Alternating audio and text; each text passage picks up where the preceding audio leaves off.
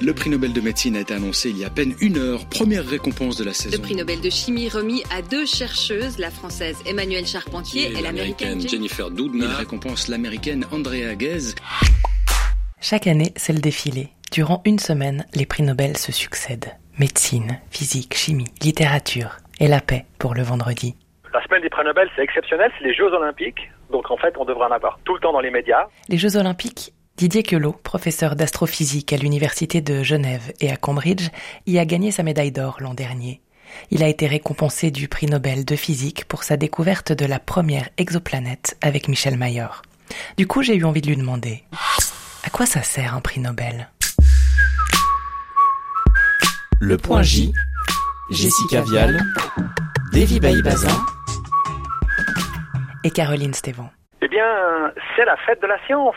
C'est une semaine absolument incroyable pendant laquelle il y a des annonces de prix Nobel et en fait, ça sert vraiment de, point un peu de focalisation pour parler de science. Donc, on parle de l'utilisation de la science, on parle du rapport de la science et de la société. Et puis, quand vous êtes en Suède, c'est vraiment une fête nationale. C'est peut-être une des rares fêtes nationales qui célèbre non pas la force des armées euh, ou euh, une horrible bataille historique, mais simplement la science au bénéfice de l'humanité. Et à ce titre-là, celui qui a mis en place ce prix, euh, Monsieur Alfred Nobel, fait partie de ce qu'on pourrait qualifier des grands visionnaires. Hein. Donc on est à la fin du 19e siècle, à un moment où on parle de nationalisme euh, à deux doigts d'une guerre absolument effroyable qui va déchirer toute l'Europe. Eh bien, Alfred Nobel, lui, euh, un peu dans le même esprit que Henri Dunant, crée quelque chose qui dépasse les nationalités et met en place un prix international. Le concept d'international est totalement nouveau à cette époque.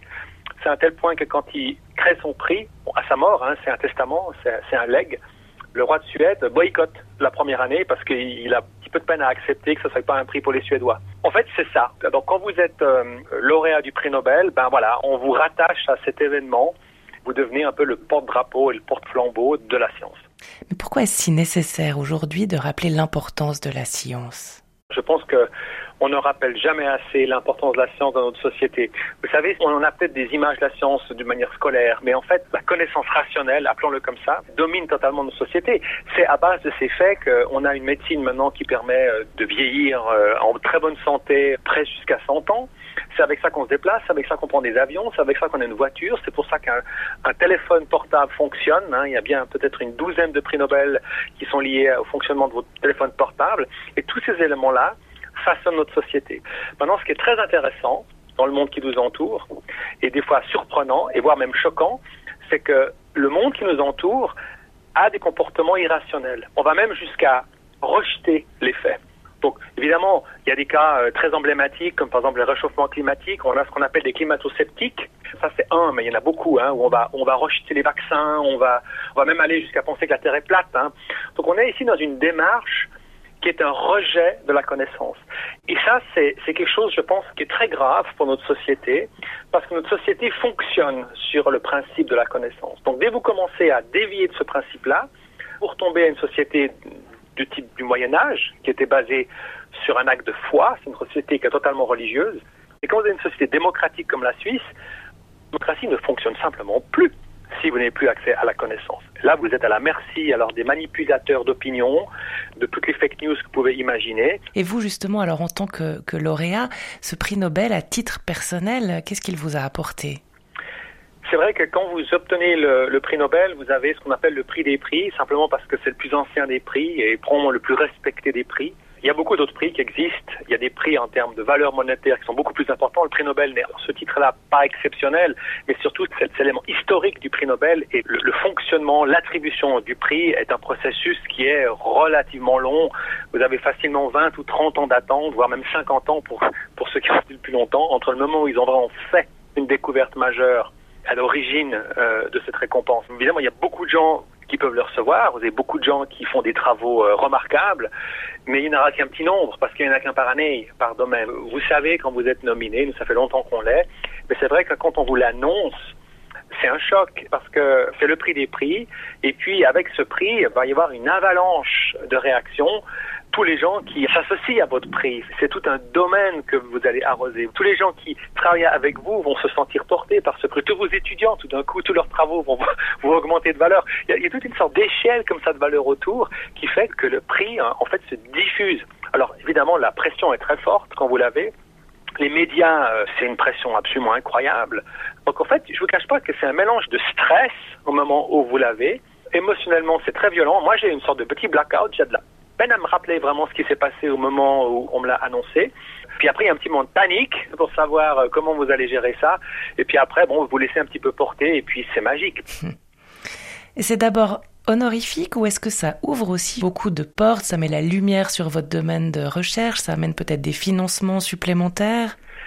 Oui, alors un peu tout ça, euh, ce genre de prix a, beaucoup de retombées. Maintenant, elle dépend vraiment de chacun des lauréats. Donc euh, c'est vrai que ça vous permet d'être très visible. Tous les gens qui sont en dehors de votre domaine, et en particulier les gens qui ne font pas de la science. Et là, on peut penser même euh, aux conseillers fédéraux. On a été invité à, à, les rencontrer, on a invité à rencontrer les parlementaires, on a invité à rencontrer les représentants des cantons. Et en fait, on nous pose des questions, on peut donner notre avis. Moi, j'ai beaucoup discuté avec les parlementaires, j'ai fait beaucoup d'interventions pour simplement expliquer à quoi ça sert la science. Et, pour les encourager que quand vous augmentez un budget dans la recherche scientifique, c'est pas un budget pour les chercheurs, c'est un budget qui retombe sur la société. Et c'est ce genre de discussion qu'on peut avoir en tant que prix Nobel en étant écouté. Un prix Nobel, c'est aussi un modèle pour les aspirants et aspirantes scientifiques. On écoutera à la fin de cet épisode Emmanuel Charpentier qui pense avoir un rôle à jouer à cet égard. Elle vient de recevoir le Nobel de chimie. Mais le monde se focalise généralement beaucoup plus sur le Nobel de la paix, dont on peut peut-être douter de l'efficacité si l'on considère le Proche-Orient, par exemple. Qu'en pensez-vous, Didier Queloz Alors, le but d'un prix Nobel, c'est pas de résoudre le problème. On va pas résoudre le problème de la paix avec un prix Nobel. Simplement, c'est qu'on en parle.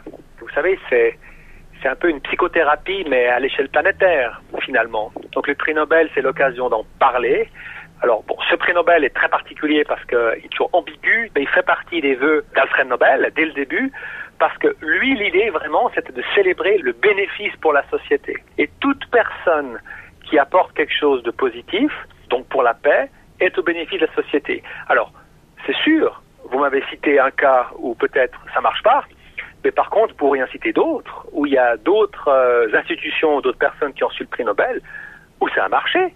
Bah, prenons le premier, Henri Dunant, par exemple. Vous pouvez pas dire que ça n'a pas marché. Il a créé la Croix-Rouge. Vous voyez, c'est toujours la même chose. C'est, on en parle, vous, vous générez une dynamique. Dans certains cas, ça fonctionne. Dans d'autres cas, ça fonctionne pas.